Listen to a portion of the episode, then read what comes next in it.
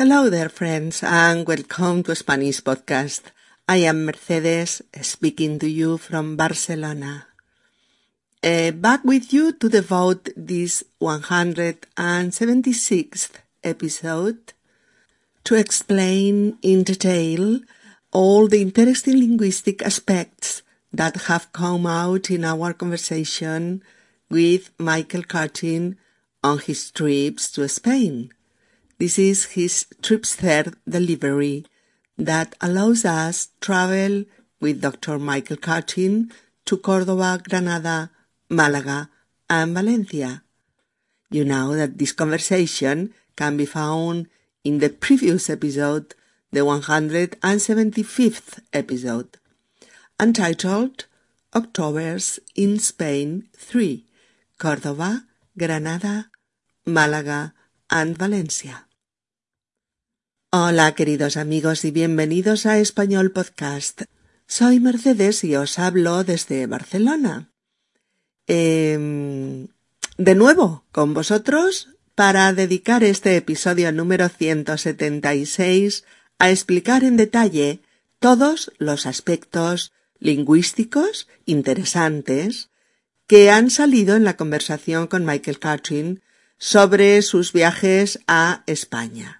Esta es la tercera entrega de sus viajes y en ella podemos viajar con el doctor Michael Curtin a Córdoba, Granada, Málaga y Valencia. Ya sabéis que esta conversación la encontraréis en el episodio anterior, el número 175, titulado Octubres en España 3, Córdoba, Granada, Málaga y Valencia. Vamos allá. Pues bien, amigos, ya en la primera respuesta que nos da eh, Michael, nos explica la sugerencia de la joven taquillera de la estación de trenes de Atocha, en Madrid, sobre comprar un pase con el que obtener un descuento en el precio del billete de tren. Creo que os gustará recordar que taquillera T A Q U I L L E R A taquillera taquillera es una empleada que trabaja en una taquilla. Una taquillera trabaja en una taquilla, es decir, quien vende billetes o tickets a los usuarios de un tren o del cine, del teatro, del metro, del autobús, de cualquier espectáculo, etc. ¿Mm? También os gustará saber que la palabra ticket en inglés, con CK y T final, y que se pronuncia casi igual en castellano, se escribe no obstante con Q y sin T final, y que así consta en el diccionario de la RAE, es decir, la palabra es tique, tique en español. Bien, pues decíamos que la taquillera, la taquillera trabaja en la taquilla, y la taquilla eh, suele ser pues una habitación más bien pequeñita, muy pequeñita a veces, eh, o un sitio habilitado para que se siente allá una persona y eh, pueda vender billetes o tickets o entradas. En el caso de los espectáculos, cines y teatros es más común sacar las entradas, por ejemplo, ¿eh? Sacar las entradas. ¿Mm? Taquilla, taquilla, taquillera, taquillero. ¿Lo recordabais? Bien. Bueno, decíamos que eh, la taquillera de Atocha le había sugerido a Michael mm, que comprara un pase dorado para personas mayores. Un pase con el que obtener un descuento en el precio del billete, o sea, obtener eh, una rebaja mm, en ese precio, ¿no? Pagar menos de lo habitual, ¿de acuerdo? Un descuento, descuento, D, E, S, C, U, E, N, T, O, descuento. Un descuento es la cantidad que se rebaja o que se quita al importe eh, o al valor de algo. Es decir, si te hacen un descuento en, en algo, pagas menos de lo habitual. Y tras eso nos situamos ya en Córdoba, una ciudad mm, llena de luz, de historia, de monumentos excepcionales y hermosos, y con una gastronomía exquisita, le comento yo a Michael.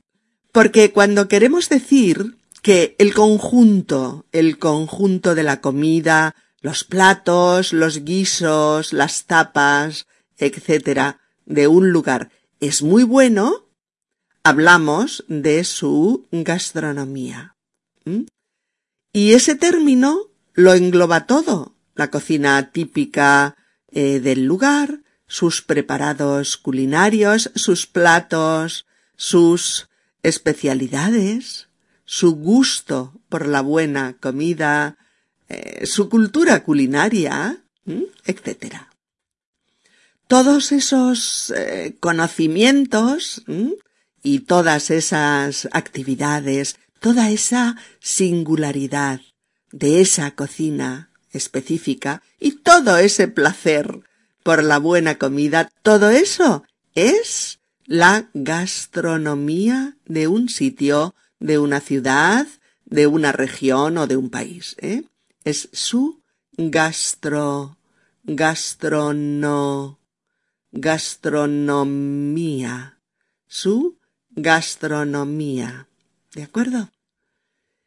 Y, Michael dice que sí, que es cierto que, que Córdoba tiene una historia impresionante que podemos contemplar y reconstruir gracias también a los numerosos vestigios que allí en, que en ella encontramos y porque esa ciudad fue realmente un hito en la historia de España.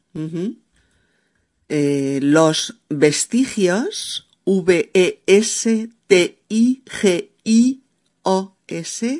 vestigios, los vestigios de una cultura pasada, son pues eh, los monumentos, las, las ruinas, las, las señales, las huellas, todo, todo lo que nos habla de aquel pasado, de aquellas pasadas épocas, de aquellas gentes y de aquellas culturas de otro tiempo, todo lo que nos ayuda a conocerla y a comprenderla y a estudiarla. Todo eso son los vestigios, los vestigios o las huellas de lo pasado. Y, esta palabra que usa Michael, la de que Córdoba fue un hito, un hito, H-I-T-O, H-I-T-O, un hito en la historia de mi país, de España, ¿qué significa? ¿Qué es un hito? pues un hito es un hecho o, una época o una cultura fundamental, clave en un, en un contexto o en un ámbito dado. ¿De acuerdo? Y por eso nuestro querido amigo Michael recuerda que desde el mismo momento en que mi taxi entró en el barrio judío, sentí como si realmente estuviera en otro mundo. Y es que es así, es así. Al entrar en algunos de, de los lugares históricos de, de Córdoba, tienes un poco la sensación de que el tiempo se detiene, de que el tiempo se para y de que puedes asomarte a otros mundos que estuvieron allí en otro tiempo. Bueno, seguimos charlando y en otro momento, pues le pregunto si encontró un buen alojamiento. Alojamiento como nombre genérico que usamos en español para referirnos al sitio donde dormimos y donde tenemos nuestras pertenencias, ¿no? La maleta, eh, la ropa, el portátil, todo esto, ¿no? Pues el sitio donde tenemos nuestras pertenencias cuando estamos visitando un lugar lejos de casa, o sea, cuando estamos haciendo turismo lejos de nuestro hogar o cuando estamos de viaje y, estamos visitando lugares pues por ahí, por el ancho mundo. El alojamiento A L O J A M I E N T O alo aloja alojamiento alojamiento es el nombre. El alojamiento es el lugar donde nos alojamos verbo alojarse y que puede ser pues un hotel un hostal eh, una pensión un albergue una residencia estudiantil, eh, un piso de un amigo, etc. O sea, el lugar donde estamos cuando no estamos en casa. Recordad eh, este nombre genérico, alojamiento, para referirnos a, todo eso que hemos dicho, ¿eh? a hotel, a hostal, a, a pensión, apartamento, residencia, etcétera. ¿Mm? Si tú quieres saber dónde alguien ha, pagado por estar y dormir, pues preguntas, ¿dónde te alojas? ¿Dónde te alojas? ¿O? ¿Has encontrado alojamiento? ¿Había hoteles con plazas libres? ¿Has encontrado alojamiento? ¿Había hoteles con plazas libres? ¿O? ¿Qué tipo de alojamiento buscarás? ¿Hotel o apartamento? ¿Qué tipo de alojamiento buscarás? ¿Hotel o apartamento? ¿Mm? Y Michael nos dice que encontró un buen alojamiento, un hotel cuyas paredes tocaban las de la mezquita. en una habitación desde cuya ventana podía tocar la pared de uno de los monumentos cordobeses más bellos y universales. La mezquita de Córdoba.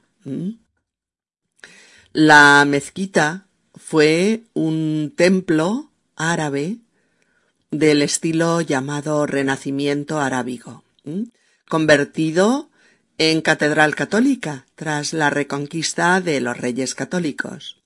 Junto con la Alhambra de Granada, la mezquita de Córdoba es el monumento más importante de la arquitectura andalusí. Imaginaos, imaginaos, 23.000 metros cuadrados de superficie. La segunda mezquita más grande del mundo después de la Meca. Después fue la mezquita azul de Estambul la que ocupó ese segundo lugar y la de Córdoba ocupa ahora el tercer lugar pero bueno, enorme. Su construcción, la de la mezquita de Córdoba, duró nueve siglos, novecientos años. Si, si repasas todas las diversas fases de su construcción. El interior de la mezquita de Córdoba está lleno, está lleno de tesoros. Puedo asegurároslo, ¿eh? Está lleno de maravillas pues pertenecientes a, a los diversos estilos imperantes en las sucesivas épocas históricas de su construcción. La belleza de, de sus puertas, de sus techos, de sus patios o, o la riqueza de sus artesonados, la convierten en uno de los monumentos más bellos y exquisitos de la arquitectura musulmana española. En fin, amigos, si venís a Córdoba, no podéis perderos esta visita. No podéis perderosla. Acabo de haceros una pequeña trampa, sí, sí. Uso esta frase. No podéis perderos esta visita, como lo hace Michael al preguntarle yo por los monumentos y lugares que ha visitado en Córdoba, con la frase Bueno, eh, supongo que la visita que nadie puede perderse en Córdoba es su mezquita. ¿Vale? Y poco después dice en Córdoba hay muchas más cosas que no puedes perderte. Y es que usamos mucho esta frase en español. No puedes perderte esto o aquello. Para señalar algo único, muy importante o, de gran interés que debes visitar o tener en cuenta. En este caso, pues lugares y monumentos únicos, impresionantes, que tienes que ver, conocer y visitar en esta preciosa ciudad andaluza, Córdoba. Pero también lo usamos con, con cualquier otro asunto. A ver, lo vais a ver más claro con unos cuantos ejemplos. Eh, ¿Has visto la nueva saga de Spider-Man? Amazing Spider-Man. Ya han hecho la segunda película. Es muy entretenida. Mm, con lo que te gusta este superhéroe, no puedes perdértela. La peli, claro. oh. Venga, anímate, que este catarro de primavera no tiene importancia. Y además tienes que estar bien para el sábado. No puedes perderte la fiesta de cumpleaños de Víctor. Oh. Sí, sí, vamos a invertir nuestros ahorros en un piso. La vivienda ha bajado casi un cincuenta por ciento. No podemos perder esta oportunidad. ¿La veis? No puedes perderte tal cosa, no puedes perderte tal cosa. Es una recomendación más enfática, ¿no? Que cuando usamos solo el imperativo de perder en negativo y por tanto usando subjuntivo. ¿eh? No te pierdas tal o tal cosa. Eso es más normal y no puedes perderte es más enfático. Eh, este uso más normal sería Oye, no te pierdas el debate político de esta noche en la televisión catalana. Todos los partidos políticos hablarán sobre independencia o Estado federal. Mm, no me lo perderé, seguro. ¿Mm? Oh, eh, no te pierdas las rebajas de invierno. Este año la ropa está muy barata. Fíjate bien, ¿eh? Que estamos usando el verbo pronominal todo el tiempo, todo el tiempo. No te pierdas. No es no pierdas, ¿eh? Es no te pierdas el debate político de esta noche. Oh, no te pierdas, no te pierdas las rebajas. Oh, no puedes perderte ¿Mm? la película de Spider-Man. No puedes perderte la película de Spider-Man. O no puedes perderte la fiesta. No puedes perderte la fiesta. O no podemos perdernos esta oportunidad. Aquí también podríamos decir no podemos perder esta oportunidad, pero ambas son válidas. ¿Mm? No podemos perdernos esta oportunidad.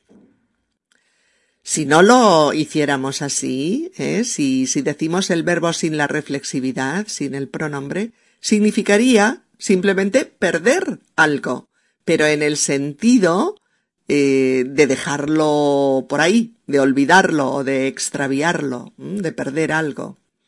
En este otro sentido más habitual y, y muy bien conocido por vosotros es el de estos ejemplos.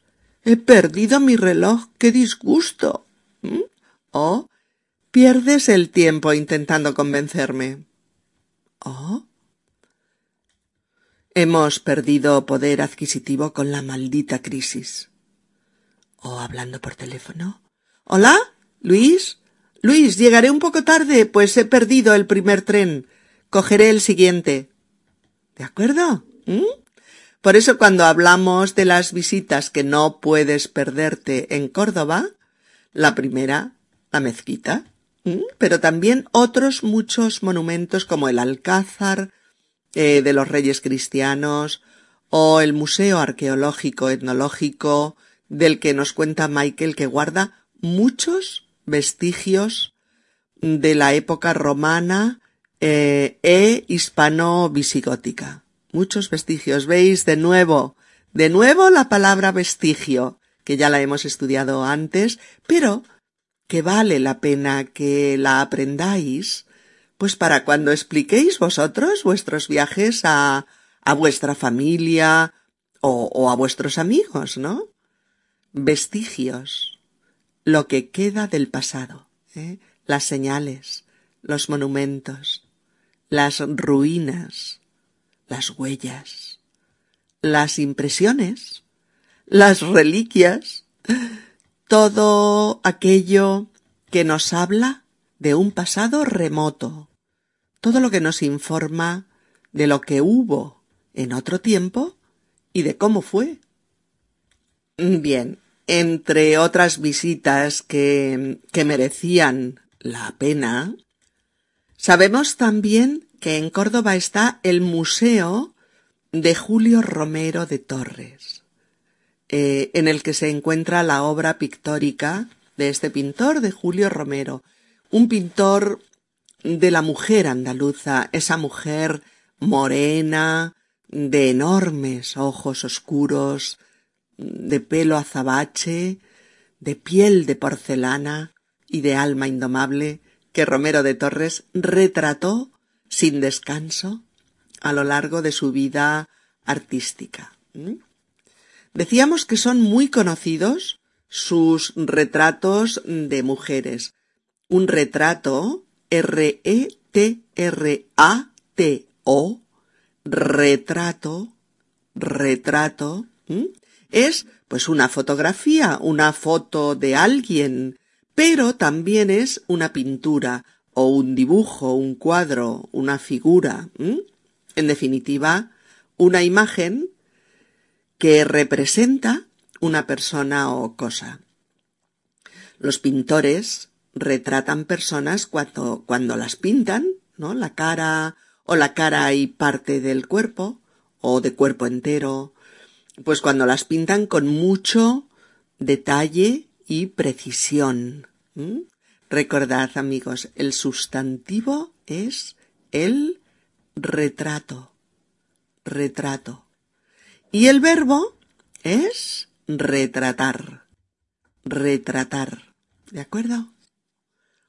Bien, conocemos también el Museo Vivo de Al Andalus, en el que hay una exposición con frases de sabios, filósofos, eh, médicos, astrónomos, matemáticos, etcétera, de la época de la que estamos hablando, entre los que los más conocidos son Averroes, Maimónides, Ibn Arabi o Alfonso X el Sabio.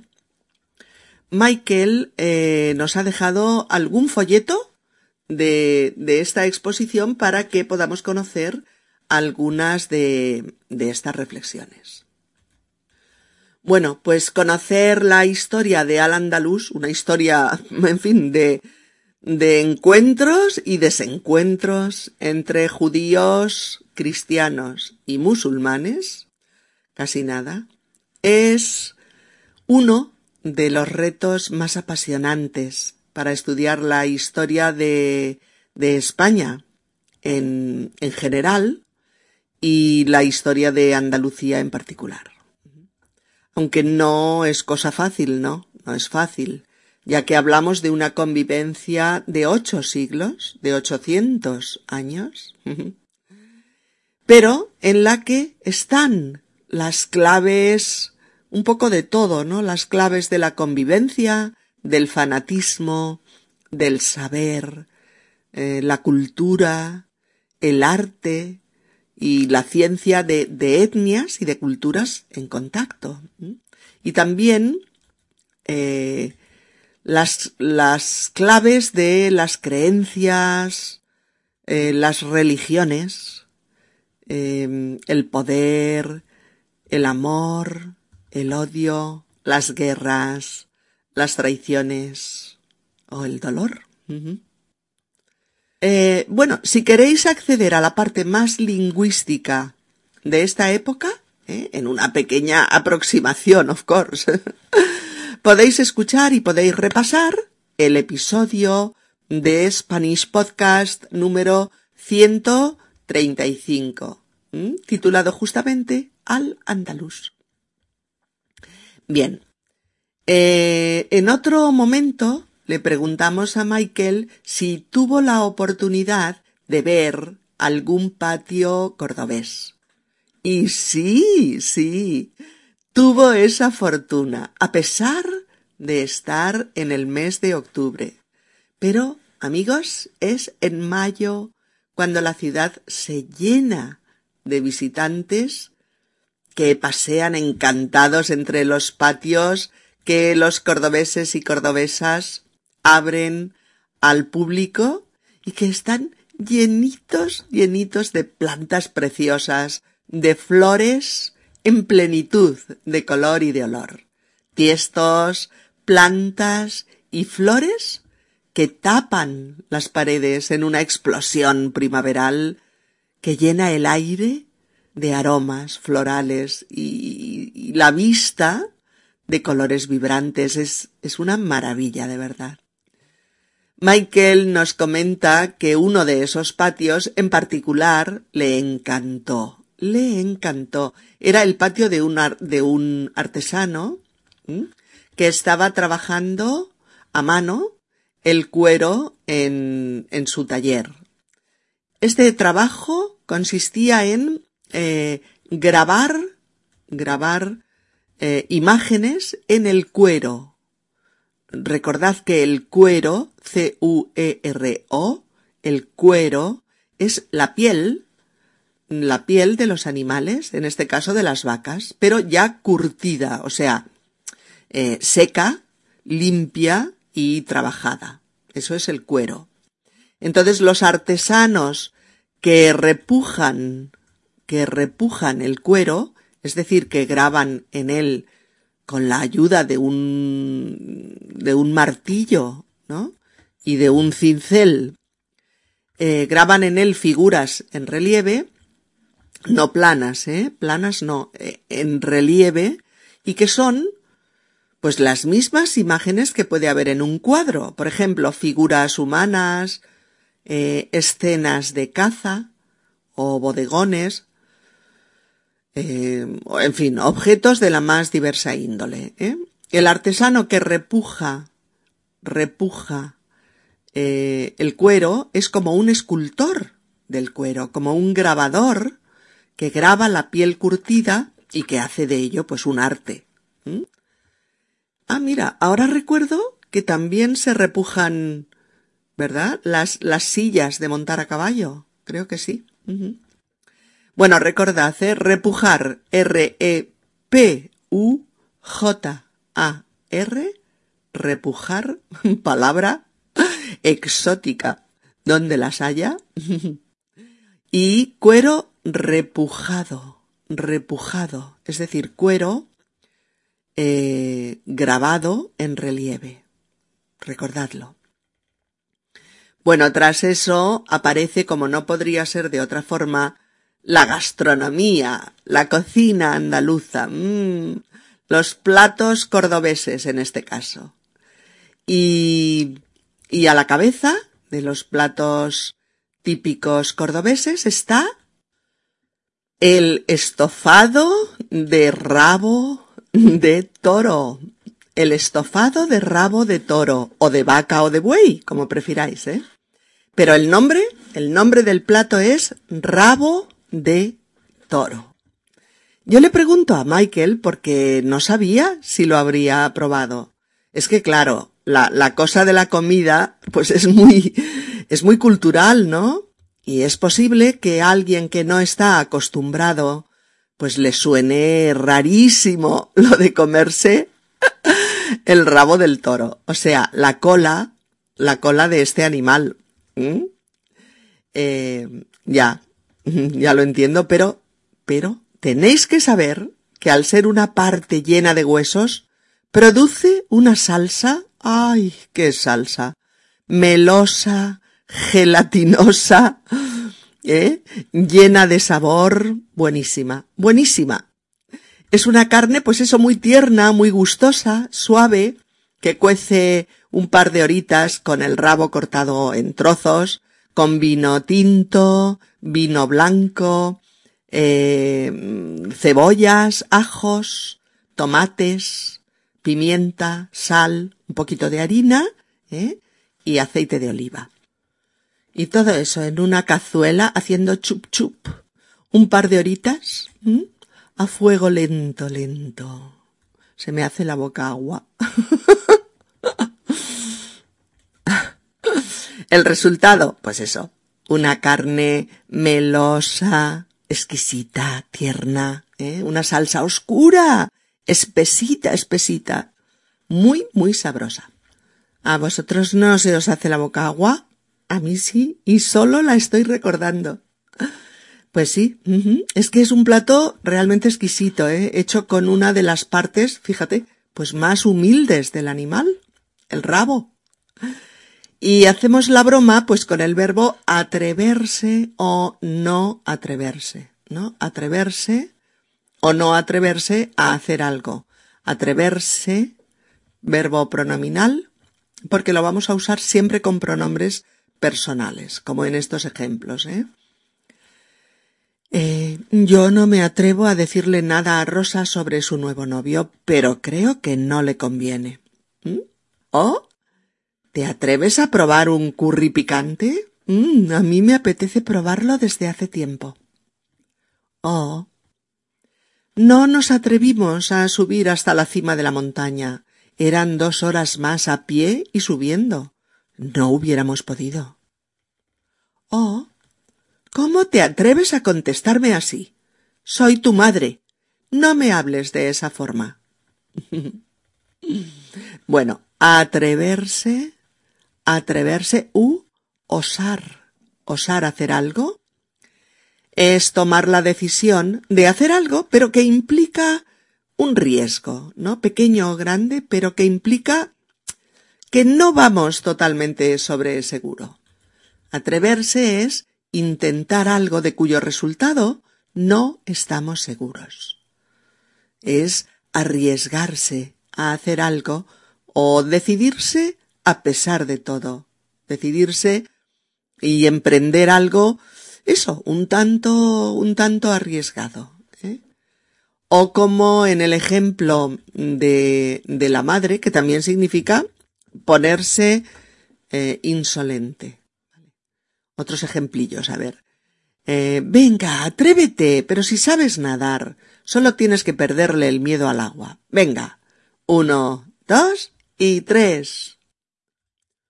Oh. Miguel no se ha atrevido a decirle a sus padres que ha suspendido tres asignaturas.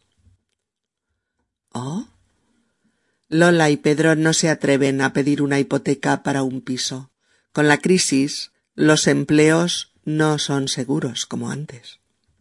Etcétera, etcétera. ¿De acuerdo? Bueno, pues cuando yo le pregunto a Michael, ¿te atreviste a comer rabo de toro? Él contesta, por supuesto que me atreví y me gustó mucho. Por supuesto que me atreví y me gustó mucho. Eh, me atreví aquí es lo que estábamos diciendo, ¿vale? Pues no sabía si me gustaría o no, pero tomé la decisión de probarlo. Mm, o podría ser también, pues, a pesar de ser un plato nuevo y exótico para mí, quise tomar el rabo de toro. Eso es, me atreví. Me atreví a probarlo. Mm, o incluso pues decidí arriesgarme y probar el rabo de toro. Decidí arriesgarme y probar el rabo de toro. ¿De acuerdo? Bueno, pues cuando Michael nos explica la cena mm, de esa noche, nombra algunos de los platos más típicos de la cocina cordobesa, como el gazpacho. ¿Recordáis que le tenemos dedicado un episodio enterito al gazpacho, eh? Es el número 16 y se llama gazpacho. Y también nos habla de otro plato, que es el salmorejo. El salmorejo, una especie pues de crema de gazpacho espesa, exquisita, ¿eh? que se toma con trocitos de huevo duro y con jamón del bueno, ¿eh? Del bueno. Y por supuesto, el guiso de rabo de toro, del que nos dice, de los que nos dice, todo estaba delicioso. Todo estaba delicioso. ¿eh?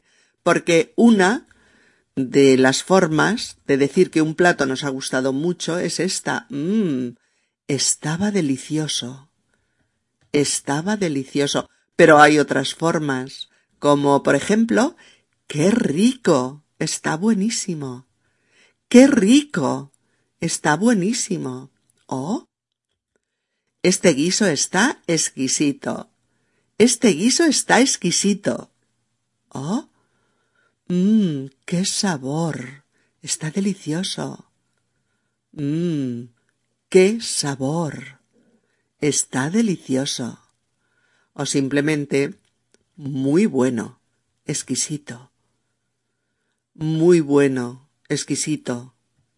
Y también me encanta este plato, qué sabor. Me encanta este plato, qué sabor. Oh, cómo me gusta este plato. Me lo pido siempre que puedo. ¿Cómo me gusta este plato? Me lo pido siempre que puedo. ¿Oh? Me muero por comerlo, me encanta. Me muero por comerlo, me encanta. O también, menudo plato, qué rico. Menudo plato, qué rico. A veces también decimos, Qué buena mano tienen aquí para la cocina. Cocinan como los ángeles. Qué buena mano tienen aquí para la cocina. Cocinan como los ángeles. O también, y finalmente, este guiso está de muerte. ¡Qué rico! Este guiso está de muerte. ¡Qué rico! ¿De acuerdo? Bien, amigos, después nos vamos con Michael a Málaga. Él estuvo en un pueblecito de la provincia de Granada llamado La Herradura. En la habitación tenían un balcón que daba a una pequeña bahía del Mediterráneo. Mirad, quiero que os quedéis con este uso del verbo dar, D-A-R, dar, que no es el habitual, ¿eh? No, y que significa que una cosa o un sitio está orientado hacia otro determinado lugar. En este caso, en este caso, el balcón de la habitación daba, daba a una bahía mediterránea, es decir, desde el balcón se veía esa bahía y se veía el mar. Sí, me gustaría que aprendieseis este uso porque cuando estéis entre nativos lo vais a oír muchas veces y en diversos contextos, ¿eh? Mm, a ver, como en los siguientes ejemplos. Por ejemplo, eh, estoy encantada con mi nueva casa. Todas las ventanas dan a la calle. O sea, luz natural en todas las habitaciones. ¿Mm? O eh, ¿En esta discoteca hay salida de emergencia? Sí, por supuesto, esa puerta de atrás da a la calle. Da a la calle. Oh, ese piso de Paseo de Gracia es una pasada.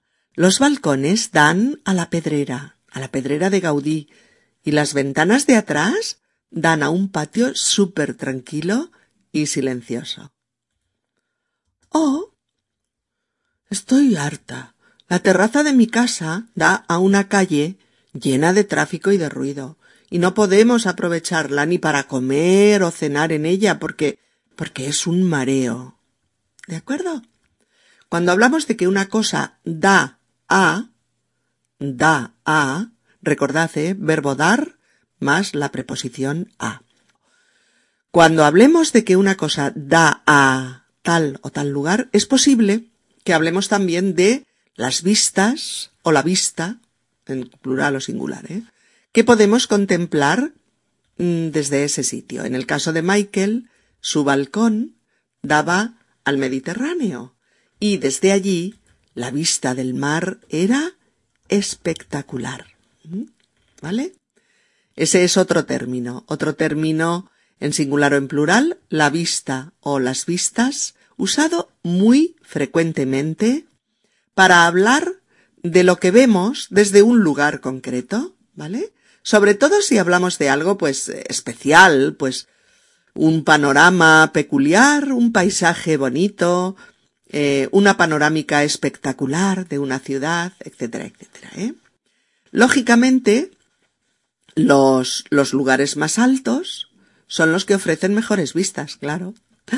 Por eso en Granada también decimos que desde uno de los barrios más altos, el Albaicín, se dominan unas vistas preciosas de la ciudad.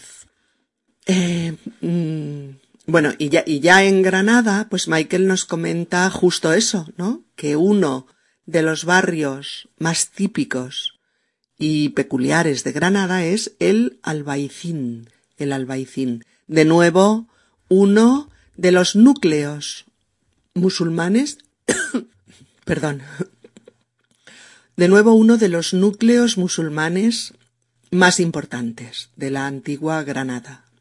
Esta ciudad tiene asimismo uno de los más hermosos tesoros eh, arquitectónicos de la antigüedad, la Alhambra, la Alhambra, llena de salas, de puertas, de jardines, de fuentes y de paredes bordadas de inscripciones árabes que te envuelve en su atmósfera de, de refinamiento, de belleza y de misterio. Realmente hay que verla para creer que pueda haber cosas tan bonitas en, en, las ciudades de Andalucía. Eh, bueno, veis, ¿no? Que de nuevo sale aquí la cuestión de las vistas. Michael nos habla del mirador de San Nicolás, desde el que puede verse una vista excepcional de la Alhambra, así como una panorámica, una panorámica de toda la ciudad. Eh, la etapa final de Michael y su hijo en este su tercer periplo viajero por España termina en Valencia. Y le preguntamos a Michael por qué Valencia, ¿no? ¿Por qué viaja desde Granada hasta Valencia? Y podemos escuchar que esa ciudad se ha convertido en el punto culminante de su viaje por dos razones.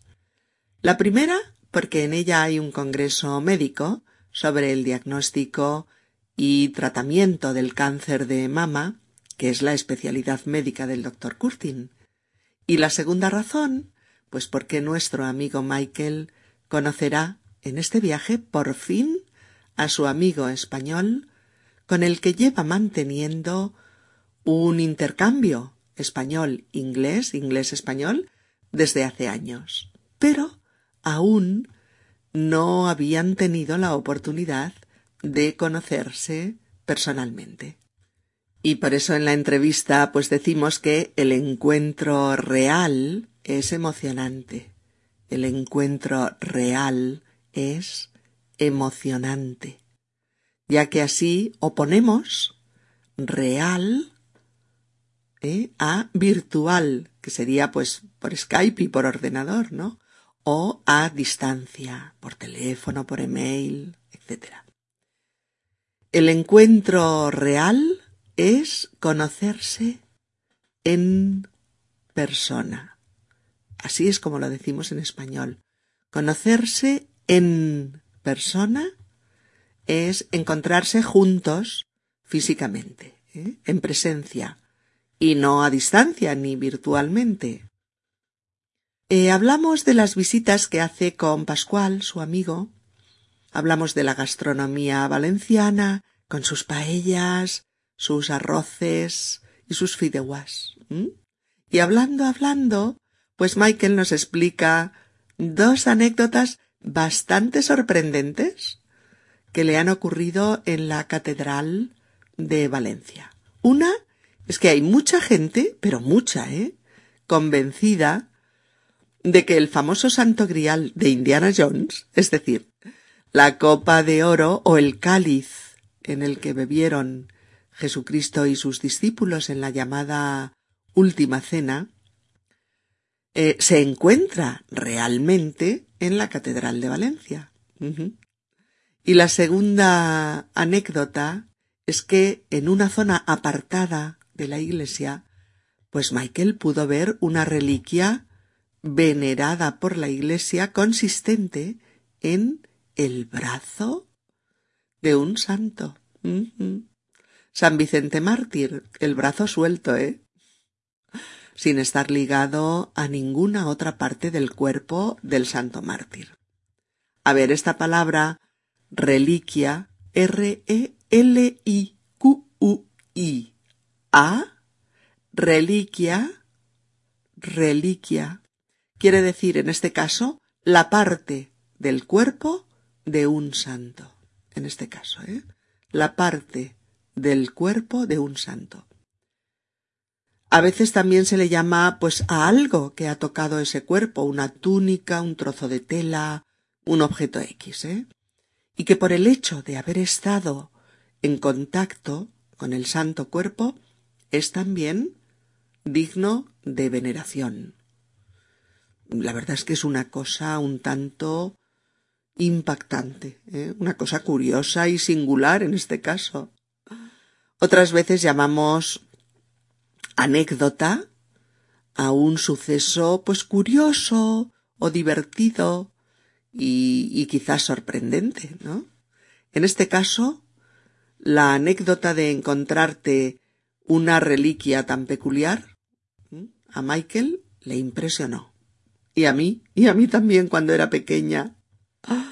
Observar el paso por las calles del pueblo donde yo vivía cuando era pequeñita eh, el paso de una reliquia idéntica, el brazo de Santa Teresa, pues no solo me impresionó, sino que también me traumatizó un pelín. Pero claro, es que yo era pequeñita. eh, bueno, también nos explica Michael la anécdota lingüística de la cena. ¿eh? Su amigo y la mujer de éste, y Michael y su hijo mantuvieron durante toda la noche una conversación a tres bandas.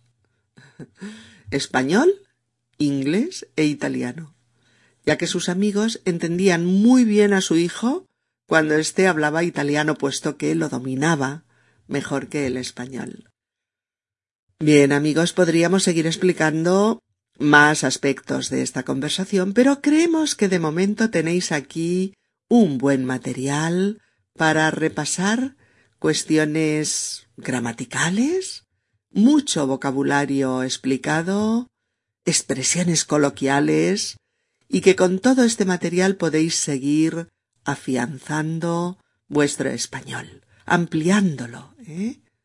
y, y ganando competencia lingüística para poder comunicaros mejor en mi lengua materna, el español. No olvidéis ¿eh? repasar previamente el episodio anterior en el que mantenemos íntegra la conversación con Michael.